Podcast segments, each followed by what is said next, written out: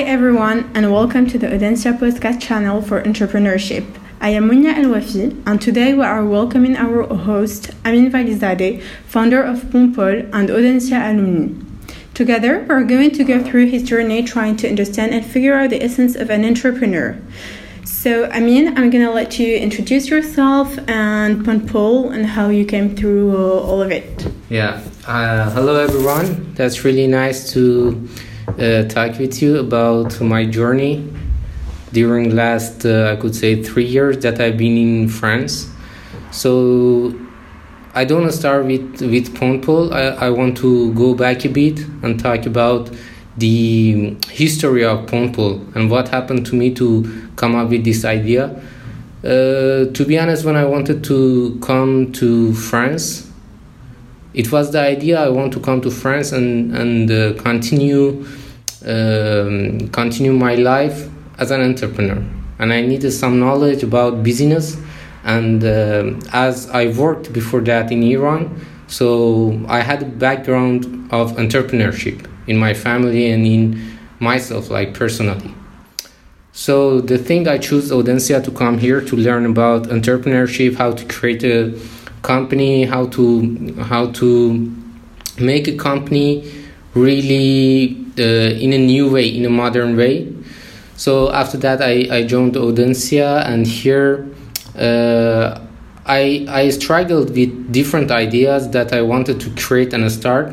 So I saw there is a competition in Audencia, and I came up with the with the solution for a problem. To be honest, in in, in Audencia because I, I figured out that uh, there is a lot of differences between French students and international students, and there were really huge gap between them. So I said, okay, why not um, to propose a solution for that and solve this problem?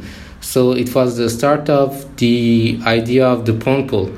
So the name of the Pontpol it came from like pont, the uh, le pont, which means bridge in French and uh, pole in my own language is bridge. So it's kind of bridge bridge.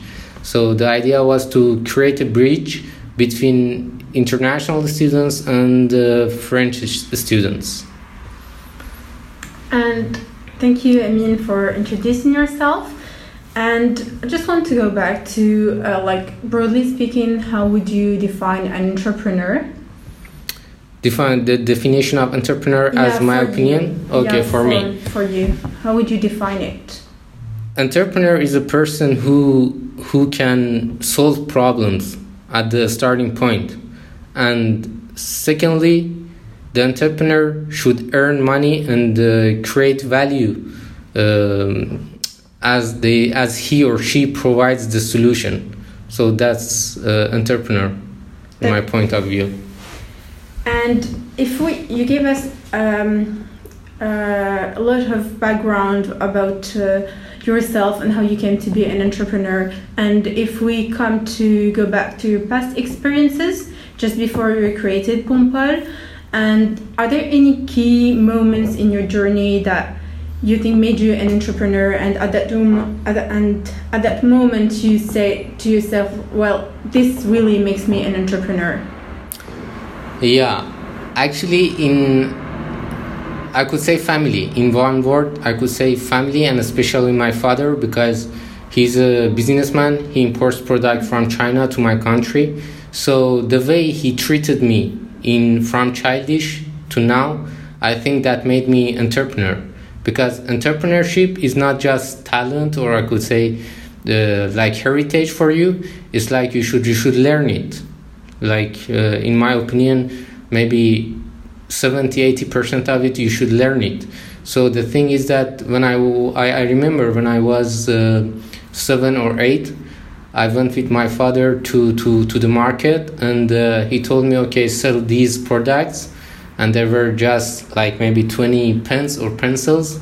So I, I was trying to, to sell them to different people who, who are familiar with us.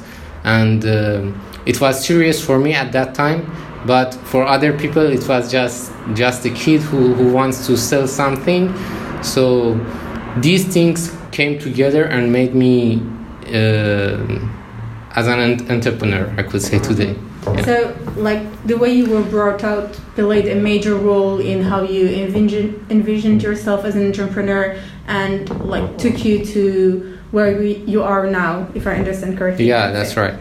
And did your vision of yourself change once you created Pontpol? Like, did Yeah, you think of definitely. yourself differently? Yeah, definitely because I found it being entrepreneur in in another country and it's really different from being an entrepreneur in your own country. So the thing is that I, I work in different sectors in my country and uh, always I worked as an entrepreneur. When I was like 18, I was uh, I started importing pro- products from uh, United Arab Emirates to Iran like um, uh, TVs, LCDs, LEDs, all of that. And it was kind of not difficult for me because you know the language, you know everything about your market. And here it was my fault to say that um, at the early point I wanted to being an entrepreneur as soon as possible. It, it was it was uh, my vision at that moment, but now I say okay, it needs to know people, it needs to know the culture, it needs to know the market, and then uh, provide a solution for those people. So uh, one of my my faults I could say is that during during the journey of Pontpol for me, and I I'm, I'm trying to change change that. And what would you like? What would be the advice that you would give to someone who's just starting as an entrepreneur or thinking to be an entrepreneur and creating their own business? I say learning. As as much as it's possible, we should learn. We should learn about everything. All because when we say entrepreneur, it's not just one job title. Like I could say, we say okay, he's business developer, he's an entrepreneur. No, it's it's not like that. Uh, because an entrepreneur should know about everything, but not totally know everything. You know, so because when you are entrepreneur you should know about finance you should know about um, legal points you should know about business development you should know about strategy you should know about marketing you should know nowadays you should know obviously about digital marketing but it's not needed to be expert in all of these sectors so the thing the difficult point of being an entrepreneur is that to learn about everything so the only advice that i could give uh, is to learn learn learn as much as possible Thank you, I understand. And I just want to go back to um, something about your family and how, and your background. right And um, in your opinion, are the people in your family and like friends and uh, like uh, other like your family circle, do they they have all do have they always considered you as an entrepreneur or did it change uh, after you created Pontpol? no no no it's not about just Pontpol it was like earlier than, than that because even when i was in, in school i was um, i was trying to selling things to students even. That was something that i really enjoyed. It wasn't just for money. It was um, because of i'm enjoying something you know? So the thing is that from childish i started to selling stuff to, to different people to different children. And after that when i went to high school i started to, to sell the services i could say. How it was like we had a course and um, we had different uh, it was like coding course in high school. So there were a lot of students who who who did, who are not really who were not really interested in coding. So i was just um, taught them how to code or like uh, to finish their works and sell it to, to them you know Okay. so the thing is that it's, it's really from before before Pontpol because I to be honest I could say Pontpol it wasn't really uh, successful point of life for me definitely it wasn't And so for you, when you were in high school, it was like tutoring them and uh, about Yeah. coding. yes So it has been like being entrepreneur has been like it's really you and that and it has been entrepreneurship has been with you throughout all your life like from child to yeah now. definitely. I could say definitely. And do you um, at some point do you think you consider yourself more to be a leader than an entrepreneur? And the leader i i i'm not sure. Uh, i'm not sure about being leader. Even entrepreneur uh, i didn't know the the meaning of the, the the name of entrepreneur or entrepreneurship you know. I was doing something. I was creating something. I was selling something but i didn't know what is the name. But in all of that i could say i didn't see myself as a leader because every time I was I was in the middle of the job. It means that I was doing everything by myself. I don't know is it a positive positive point or is it a negative point, but uh, no, not a leader. Uh, I could say no. And if you were to go like to maybe five to ten years forward, and do you think like 10, 10 in five and ten years you'll have your own company, you'll build something for like apart from Pontpol, or do you want to continue on the journey of Pontpol? No, the thing is that um, after creating Pontpol, I I figured out that I'm not a really service person. You know, in myself, I'm enjoying to sell the products, moreover to sell the services. So that's one thing that uh, I could say I learned from Pontpol. So the thing that uh, the thing is that I'm I'm into creating another company right now, and uh, which his name is Fabric France. So it's for selling the decoration uh, products which are made hundred percent uh, in France. Uh, so it's like savoir-faire français pour uh, tout le monde. Ah, okay.